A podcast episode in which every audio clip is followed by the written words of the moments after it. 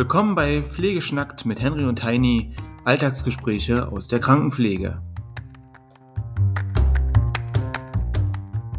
Herzlich willkommen zu unserem ersten Podcast im neuen Jahr. Und Heini hat sich was ganz Besonderes ausgedacht. Er wollte nämlich heute einen Freestyle-Podcast machen zum Thema der Notfallpatient. Ich hatte ihn angeschrieben, ob er sich in irgendeiner Form darauf vorbereiten wollte, aber Heini hat gesagt, nö, wir machen Improvisation. Also das im täglichen, im täglichen äh, Berufsalltag ja sowieso machen. Insofern äh, passt das ganz gut und ich freue mich und bin gespannt, was äh, die Folge so bringt. Heini, alles klar bei dir? Ich bin soweit bereit, ja. Schön, ich bin nämlich auch bereit. Der Notfallpatient, du hast äh, dir was dazu überlegt oder beziehungsweise nicht überlegt, aber was schwört dir dazu im Kopf rum? Na, weil das ja, also der, der Notfallpatient ist ja bei uns in der Rettungsstelle immer praktisch immer allgegenwärtig. Also jeder Patient, der kommt, sieht sich ja in dem Falle immer als Notfallpatient. Nun ist natürlich immer, wer macht den Patienten zum Notfallpatienten? Ist es, ist es, sind wir das, sagen wir, ja, das ist ein Notfall? Ist der Arzt, der sagt, das ist jetzt auch, das ist jetzt ein Notfall, den müssen sie behandeln? Oder ist es der Rettungsdienst, Hashtag Schrägstrich Feuerwehr? Und ähm, da habe ich mir mal meinen alten Hefter durchgewühlt um mal zu gucken, die Definition Notfallpatient. Und okay. ähm, da habe ich mal gelesen, dass äh, im Prinzip der Notfallpatient oder der Patient, der in die Rettungsstelle kommt mit einem subjektiven Empfinden, sich vorstellt und sich selbst als Notfallpatient sieht. Also er selber macht sich zum Notfallpatient. Und ähm, kennen, wir das ja, kennen wir das ja beide, wenn die Patienten ein voreinstehen und von der Aufnahme wollen aufgenommen werden. Und dann sagen sie ja meistens, habe ich eine Notfalleinweisung oder ich bin jetzt ein Notfall. Und dann ist ja die erste Frage, was führst du denn hierher? Und dann wird ja dann die ganze Geschichte erzählt, was ist passiert. Und in dem Fall, wo die dann schon so altmögliche erzählen, kann man das schon ein bisschen runter, runter ähm, drücken und sagen, ähm, er hat Beschwerden, aber man kann sich ein bisschen Zeit lassen. Also, weil in dem Moment, wenn jemand wirklich äh, als Notfall kommt oder wirklich äh, Probleme hat, dann hat er ja keine, hat er entweder nicht die Kraft oder ja nicht das Bedürfnis, einem so viel zu erzählen, der ist einfach nur froh, dass er da ist. Und dann heißt es ja Fokussuche. Aber im Prinzip ist jeder Patient, der in die Rettungsstelle kommt, der sieht sich als Notfallpatient. Und zuerst müssen wir uns schon seinen Bedürfnissen anpassen und dann mit unseren äh, Instrumenten, wie die Manchester Triage, das Centra-Schema, äh, den Patienten sozusagen selektieren. Also rauskriegen, wie dringend ist der Patient, in welche Fachrichtung gehört er, hat man vielleicht Glück und man kann ihn die Woche über, wir haben ja bei uns da eine Poliklinik mit im Anschluss, die zwar nicht immer besetzt ist, weil auch da Personalmangel ist, aber wenn man Glück hat, kann man die halt dann dort hinschicken und den Notfall so ein bisschen äh, herabdrücken.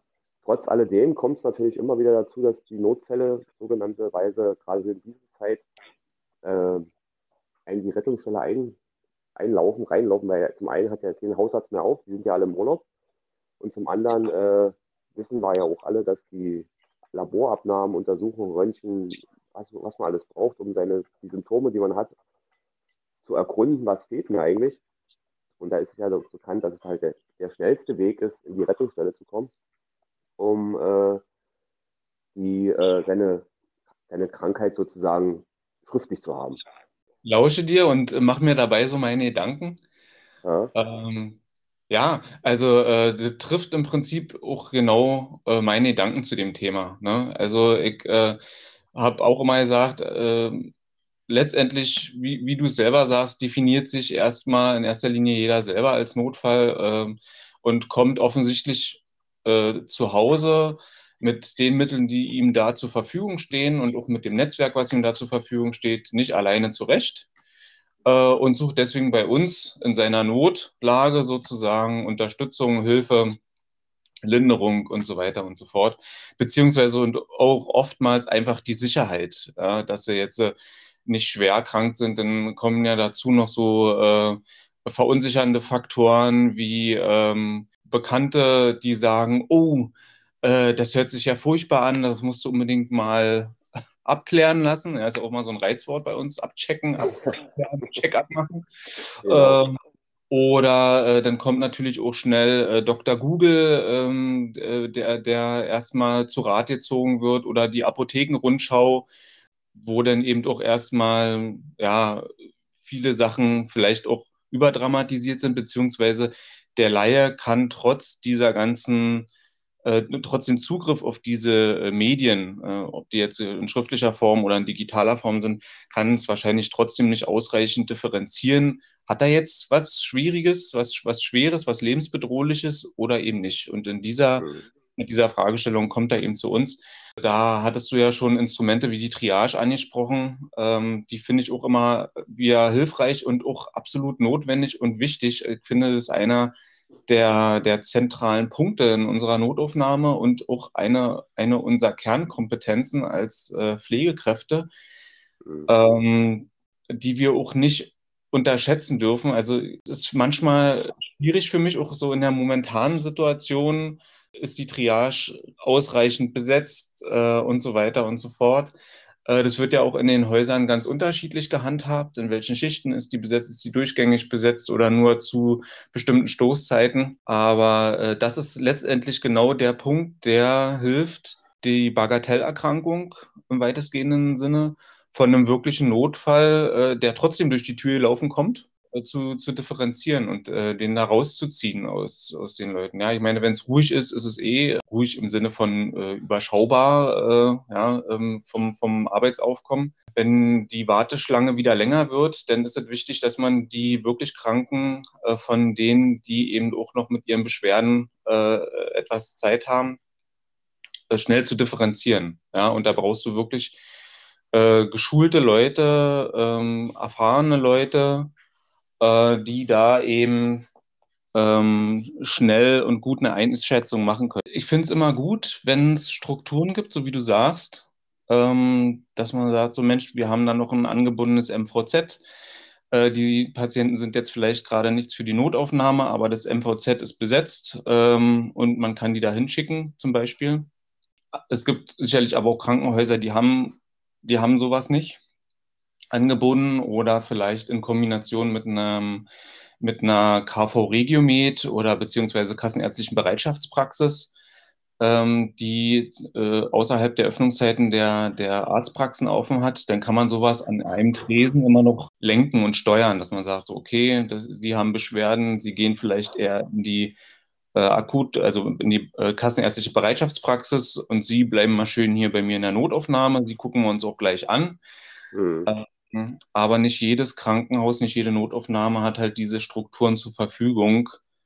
Und da wäre es eben auch schön, wenn man so ein Instrument hätte vorgelagert, ähm, wie zum Beispiel die 116, 117 oder die, äh, die Rettungsdienstleitstelle, die 112, äh, die eben äh, anhand einer bestimmten, ähm, eines bestimmten Abfrageschemas schon am Telefon vielleicht relativ gut ähm, äh, die Patientenströme lenken kann und sagen kann, passen Sie auf, wir haben in dem und dem Krankenhaus eine Bereitschaftspraxis, da können Sie sich vorstellen.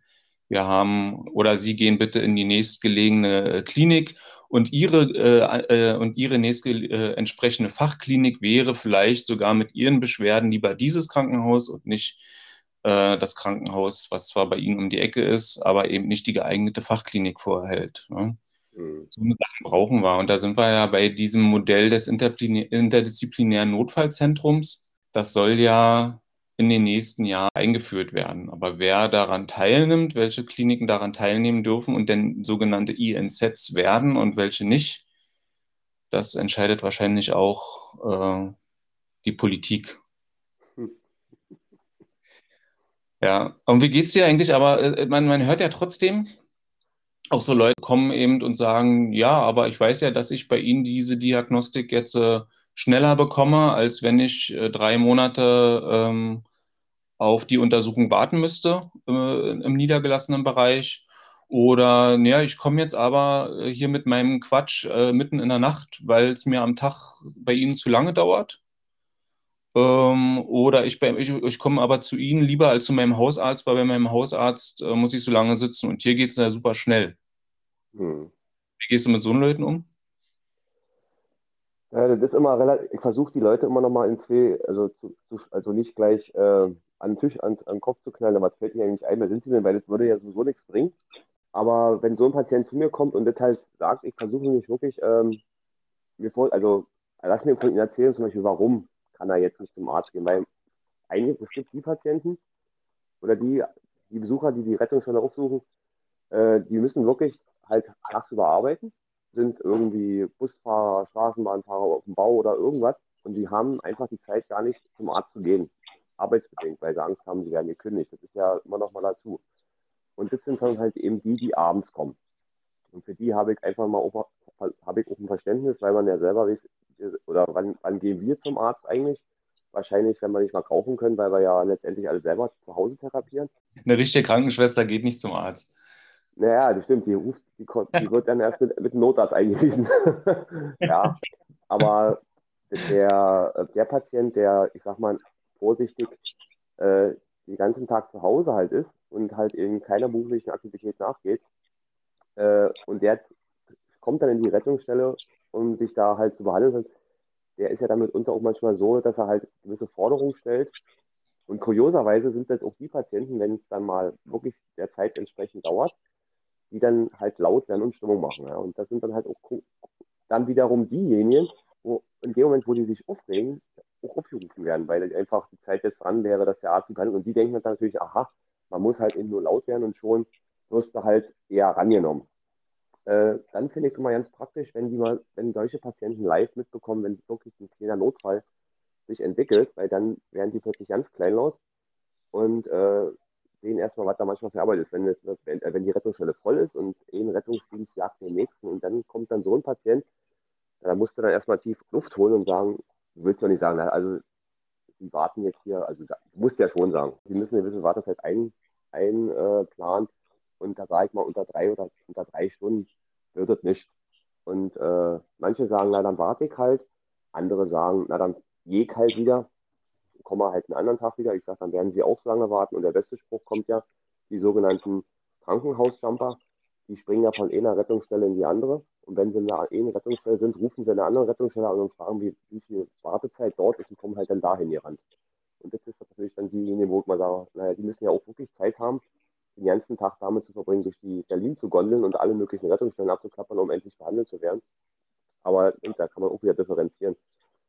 Aber im Großen und Ganzen, wenn der einer kommt und der halt ähm, sagt, Arztpraxis dauert jetzt lange, ich versuche da immer so ein bisschen Verständnis mit aufzubringen. Also bis zu einem bestimmten Punkt und auch bis zu einem bestimmten Grad. Also ich lasse mich dann auch nicht von denen voll nütteln, wenn es denen zu lange dauert.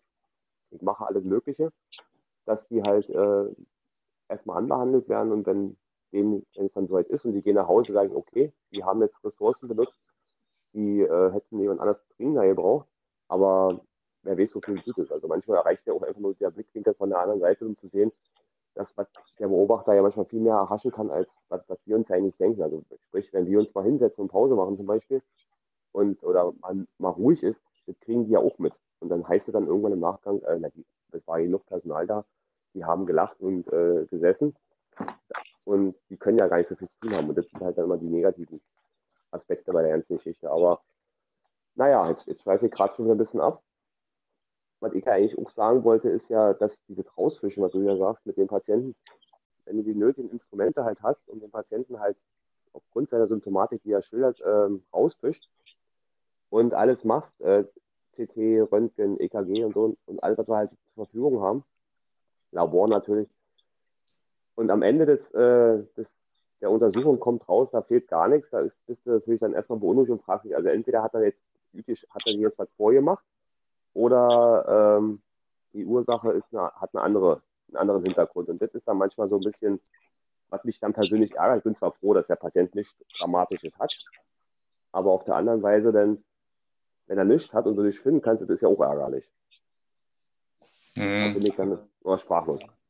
Obwohl ich ähm, mittlerweile sagen muss, und gerade seitdem ich in Berlin arbeite, ähm, obwohl ich vorher ja Berlin nahe gearbeitet habe, aber, ähm, aber es ist offensichtlich doch immer noch mal was anderes, direkt in der Stadt zu arbeiten, ähm, hatte, habe ich wirklich das Gefühl, dass so diese, diese psychosomatischen Geschichten äh, hier extrem hoch sind. Vielleicht auch gerade noch mal durch Corona noch mal ja. zusätzlich gepusht, dass die Leute durch ihre Einsamkeit, durch, äh, durch ihre, dadurch, dass sie halt einfach auch den, ähm, ihr soziales Netzwerk, ihr soziales Gefüge gerade nicht so zur Verfügung haben, gerade so in diesen Lockdown-Zeiten, äh, wie es üblich ist. Ne? Auch wenn es nur der Austausch mit Arbeitskollegen ist. Ne? Alle sind im Homeoffice, keiner sitzt mehr, also Schreibtisch an Schreibtisch. Leute sind so sehr in sich äh, zurückgezogen und philosophieren jetzt natürlich noch mal mehr, hören noch mehr in sich rein als vielleicht vorher schon. Und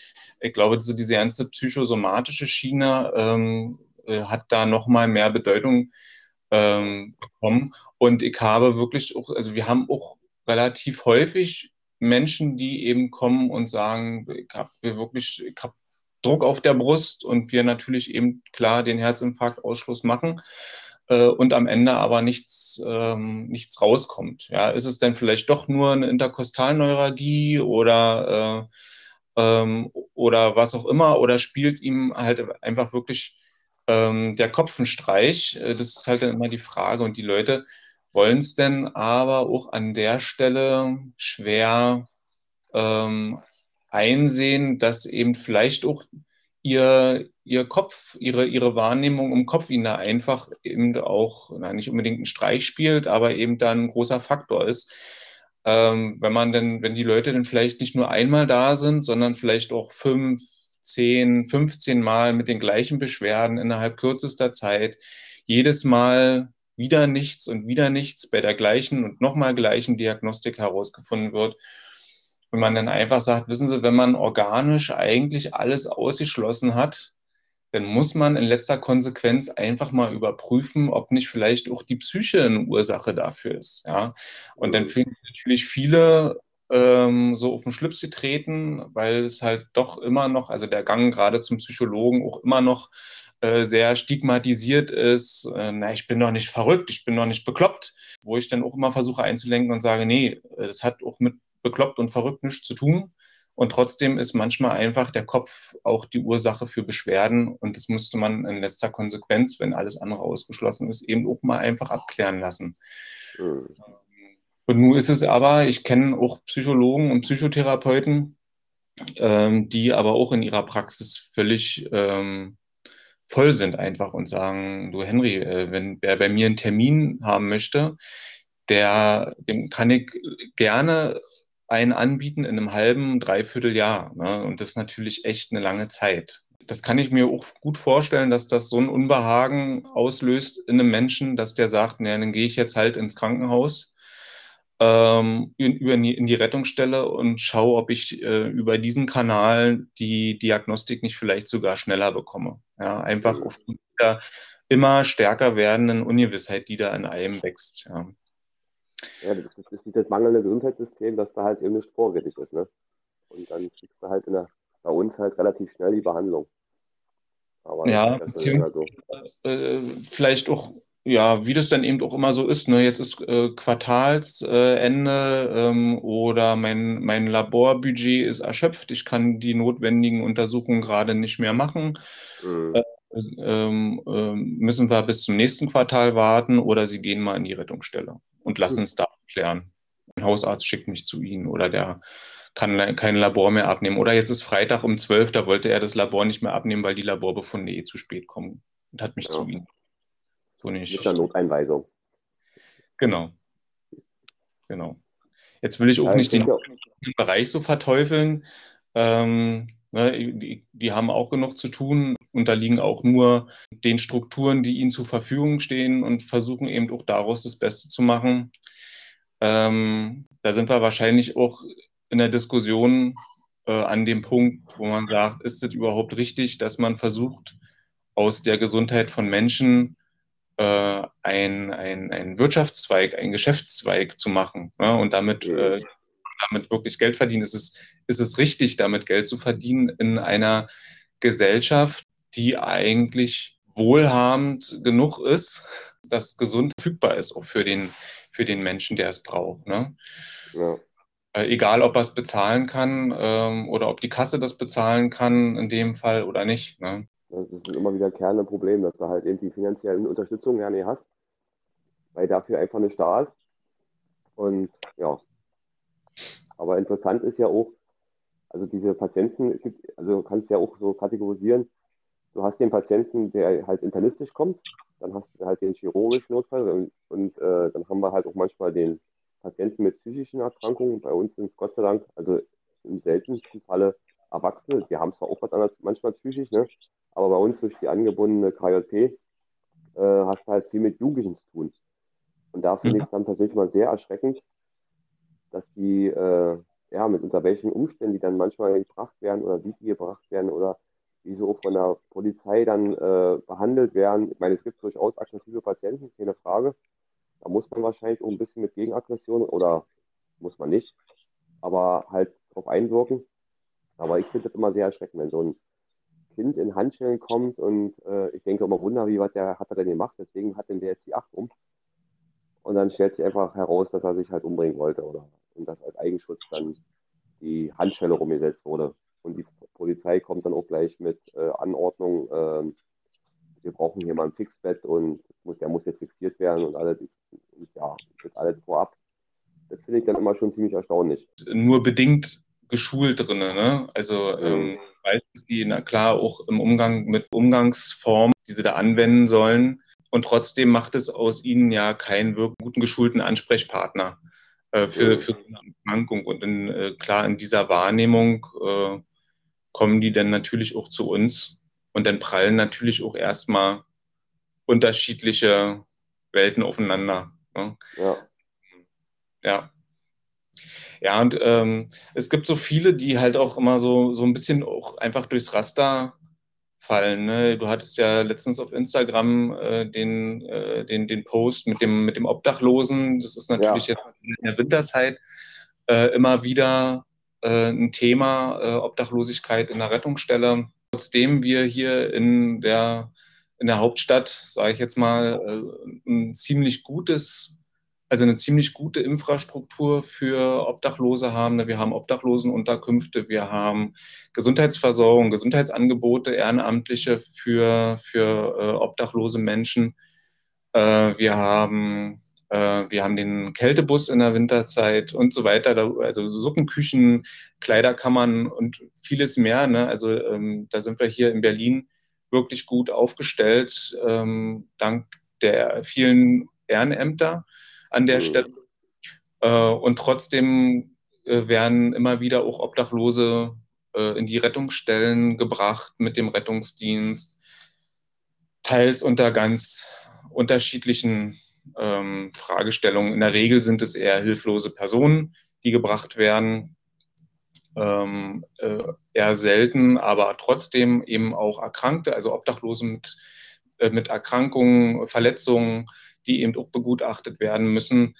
Ähm, und da eben auch immer wieder einen Blick dafür zu haben, hat der jetzt, äh, ist der jetzt einfach nur hilflos? Kommt der jetzt zu mir, weil er jetzt hier einfach die Nacht pennt äh, und mhm. dann nachher einen warmen Tee und ein Sandwich bekommt und dann wieder äh, bei Tagesanbruch wieder losziehen kann?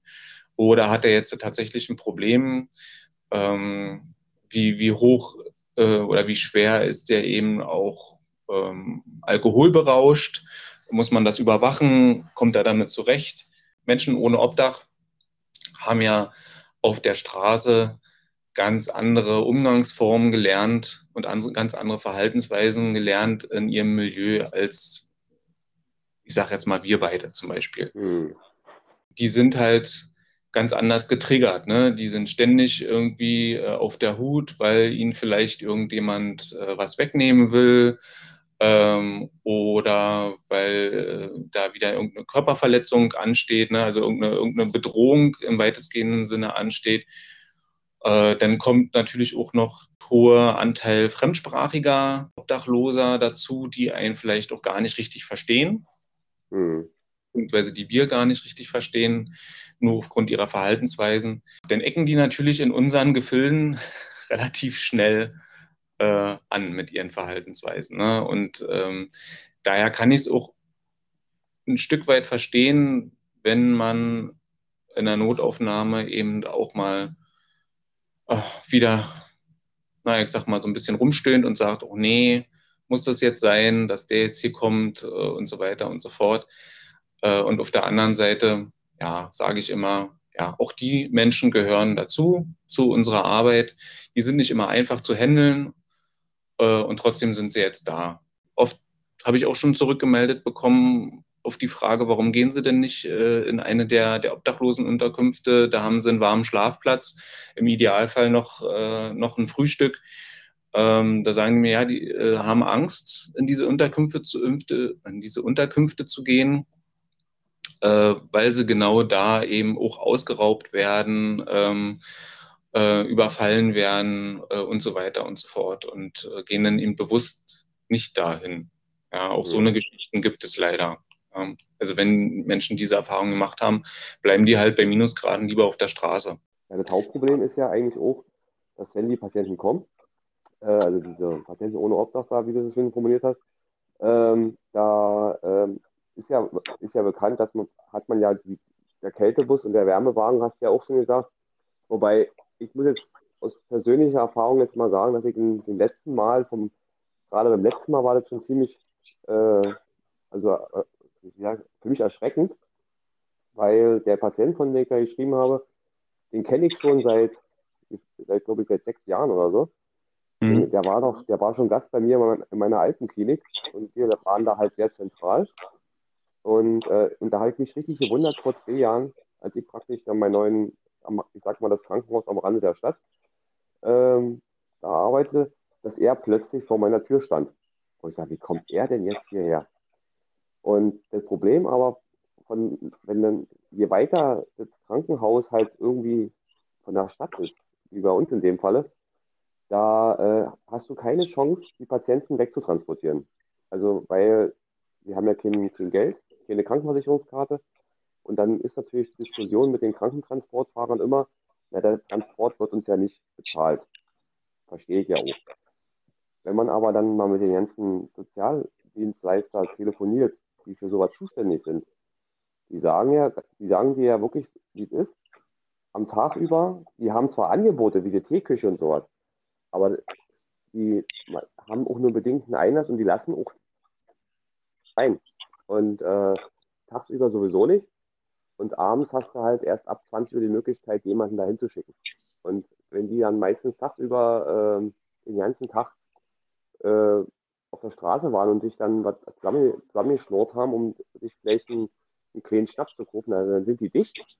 Und dann kommt äh, der besorgte Börger, der ja durchaus auch die äh, Information hat, dass äh, Patienten halt, dass man halt eben nicht, dass man gucken soll, ob die Hilfe brauchen, dann ruft man halt die 112, ist da ansprechbar, soll man halt den Kältebus anrufen. Das machen ja die, die äh, das machen die ja, die allerwenigsten, weil sie ja ja nicht dafür geschult sind, weil ist ja auch viel einfacher, die Feuerwehr anzurufen, als sich mal zu informieren. Und dann ganz schnell weg aus dem Auge, aus dem Auge, aus dem Sinn, weil das möchte man ja nicht haben. Und dann landen sie halt immer in der Rettungsstelle. Und dann wird ja auch, man macht ja auch viel. Und viele Kollegen, mit denen ich schon zusammengearbeitet habe, die reagieren ja auch sehr empathisch darauf und versorgen halt mit, mit, halt mit einem Sandwich, mit einem warmen Tee und manchmal auch, wenn die Klamotten halt nass sind, mit frischen Klamotten. Muss man auch wieder vorsichtig sein, weil wenn die, ob, wenn die da rumgeht, dann sagen die sich dann auch, da geht ins Krankenhaus, da kriegt ihr das alles warme Klamotten und was zu essen und könnt da schlafen. Seid ihr sicherer als in so, in so, ein, äh, na, in so einer Unterkunft. Aber wie gesagt, der ganze Umgang mit denen, das ist halt, finde ich halt ziemlich belastend, weil die halt, ist ja alle Jahre wieder. Im Sommer braucht man sich darum nicht kümmern. Und im Winter steht man dann wieder vor veränderten Tatsachen und weiß nicht, was man machen soll. Aber da muss man halt eben noch wahrscheinlich noch mal ein bisschen mit den Leuten kommunizieren, die dafür verantwortlich haben, die den, die Geldbörse öffnen können, um das Problem eventuell lösen zu können. Mhm. Aber wir können nur das tun, was wir am besten können, Menschen helfen und dann ähm, alles geben. Ich denke, das, was wir erleben in den Notaufnahmen, das ist wirklich eigentlich nur so ein Bruchteil dieser, äh, der Menschen mit Obdachlosigkeit. Ähm, die, die, Masse wird sicherlich ähm, den Weg in die Unterkünfte oder irgendwo hin finden. Und die wissen auch genau, klar gibt es in der Rettungsstelle auch mal, wenn derjenige eingenässt hat oder so, klar haben wir auch einen kleinen Klamottenfundus, dann gibt es eben auch mal eine trockene Jogginghose äh, und natürlich auch ein warmes Getränk äh, und vielleicht auch einen kleinen Snack äh, dazu. Äh, und trotzdem wissen die ja auch, dass wir jetzt nicht diejenigen sind, die ihnen regelmäßig äh, Obdach und eine warme Mahlzeit geben. Ja. Äh, mhm. dazu sind sie dann auch wieder nicht zu regelmäßig da, sonst würden die wahrscheinlich tatsächlich öfter und auch mehr Leute kommen. Die, die, ich glaube, die wissen schon, die können das schon einordnen, dass es wirklich eben auch Strukturen gibt, wo, wie Suppenküchen, Kleiderkammern, wo die sich wahrscheinlich sogar noch besser äh, ausstaffieren können, wo sie vielleicht auch einen neuen Schlafsack bekommen und so weiter und so fort äh, oder eine Isomatte. Man muss halt gucken, ob man mal jemanden hat, der sich helfen lässt oder der, der sich nicht helfen, helfen lässt, der hat ja da meistens und jemanden, und wenn du, wenn du mal jemanden hast, von denen, die halt bleiben müssen, weil sie sich halt auf der Straße den Arm gebrochen haben oder die Schulter ausgerenkt, die dann auf Station zu kriegen, das ist ja dann auch nochmal so eine ganz andere Geschichte, um die aufgenommen zu werden, weil die Kosten müssen ja definitiv vom Sozialdienst bezahlt werden. Und da jemanden ranzukriegen, der sich dafür verantwortlich ist, ist ja auch mal so eine nette, äh, der nette Nebeneffekt sozusagen. Ja, da sind wir genau wieder bei dem Thema ähm, äh, Finanzierung. Ja? Im Krankenhausgefüge machen wir oft so viele Dienstleistungen für die hohle Hand. Äh, wieso nicht einfach auch an der Stelle? So, ne? Aber dann eben auch ganz bewusst. Also oftmals erbringen wir ja Leistungen in der Hoffnung, äh, sie werden vergütet und bekommen sie dann nicht vergütet äh, von der mhm. Krankenkasse aus irgendwelchen Gründen. Ähm, äh, und warum nicht an der Stelle eben auch mal ganz bewusst, noch nicht mal eine Diagnostik, sondern einfach nur eine Behandlung, ähm, wo man sagt, so, ey, ähm, weil, er, weil, er, weil der Mensch es einfach braucht in dem Fall. Ja? ja. Nicht mehr, nicht weniger. So. Ähm, und, und auch für so eine medizinische Versorgung gibt es ja gerade auch in Berlin eben auch spezielle Anlaufpunkte, äh, die da wirklich auch ganz hervorragende Arbeit leisten. Und trotzdem finde find ich es auch okay, wenn wir es an der Stelle eben auch mal übernehmen. Ja. ja. ja. Man, man, tut, man tut sich ja auch schon selber, wenn man jemanden so einfach mal versorgt. Und ich sag mal, wenn man die, die Art, finde es ja auch warm Wasser zum Beispiel, ja. Wenn jemand dann kommt und du stellst, hast gesagt, dann komm, jetzt haben wir, jetzt haben wir kurz Luft, stellst du den mal unter die Dusche, dass er sich mal einfach die genießt mit der regelrecht, ja. Dann werden die geschrubbt und dann manchmal auch mal die Haare rasiert oder irgendwas. Dann erscheint er ja mitunter ein ganz anderes Gesicht als vorher. Und dann werden die halt, dann sehen die halt komplett neu aus und fühlen sich dem zufolge, ne? Und das ist dann wieder so, man sagt so, wow, jetzt hast du wieder mal was für dein Karma getan. genau. Das ist immer so eine entscheidende Geschichte. Ja, aber ich, das ist ja das Interessante eigentlich, weil dieser Not, das ist ja das, das große, kompakte Thema, der Notfallpatient. Und dann kannst du ja in alle möglichen Richtungen halt ausschreddern, wer da kommt, was da kommt. Aber das ist ja halt das Interessante, weil man weiß, wie so ein, ich sag, wir hatten das, glaube ich, schon mal in irgendeiner Art und Weise besprochen oder darüber erzählt, der Notfallpatient ist ein Ü-Ei. Man weiß nie, was rauskommt. Genau, und äh, trotzdem äh, viel äh, Spiel, äh, Spaß und Spannung, ja. aber äh, keine Schokolade. Nee, ja, doch, manchmal schon. manchmal hast du schon, ähm, hast du da mal so ein Leckerli bei. Ja. Also ich meine jetzt nicht Leckerli in dem Fall, dass du von dem Schokolade kriegst, aber äh, ja, versteht, glaube ich. Ja. Dann können wir im Großen und Ganzen zusammenfassen, dass wir mit, äh, mit der die ganzen Patienten halt, dass wir die neuen Kollegen, die sich da vielleicht nicht so für äh, noch nicht so offen sind, dass die halt immer noch mal ein Ohr drauf haben, ein bisschen Weitsicht haben und äh, vielleicht nicht immer sich von den Äußer Äußerlichkeiten beeinflussen oder sogar, äh, dass sie ihre Handlung runterschrauben. Also, dass halt jeden Patienten, dass jeder Patient halt gleich ist und gleich behandelt werden sollte. In, ja. Aber so erlebe ich das, wie gesagt, eben auch. Ähm, ich finde, da muss ich ja wirklich auch nochmal eine Lanze für die Triage sprechen. Das ist, äh, kann ich immer nur sagen, der, der zentrale Punkt. An dem Punkt kann ich die Spreu vom Weizen trennen. An dem ja. Punkt kann ich schon mal auch überzogene Erwartungshaltungen ein bisschen bremsen äh, und ich meine, die Leute einen realitätsnahen Blick verschaffen, äh, dass die eben wissen, was sie von uns in welcher Zeit zu erwarten haben und was eben an welcher Stelle auch nicht. So Ärger so wegpuffern. Ähm, also man kann an, der, an, an dem Triagepunkt schon wirklich viel machen. Der hat viel Potenzial, wenn man ihn gut besetzt. Juti, Henry. Ja, hat wieder Spaß gemacht, mit dir zu schnacken? Ja, Juti. Alles klar, Dann mein Lieber. Wir uns beim nächsten Mal wieder. Juti, ja, ciao. Bald. Ciao.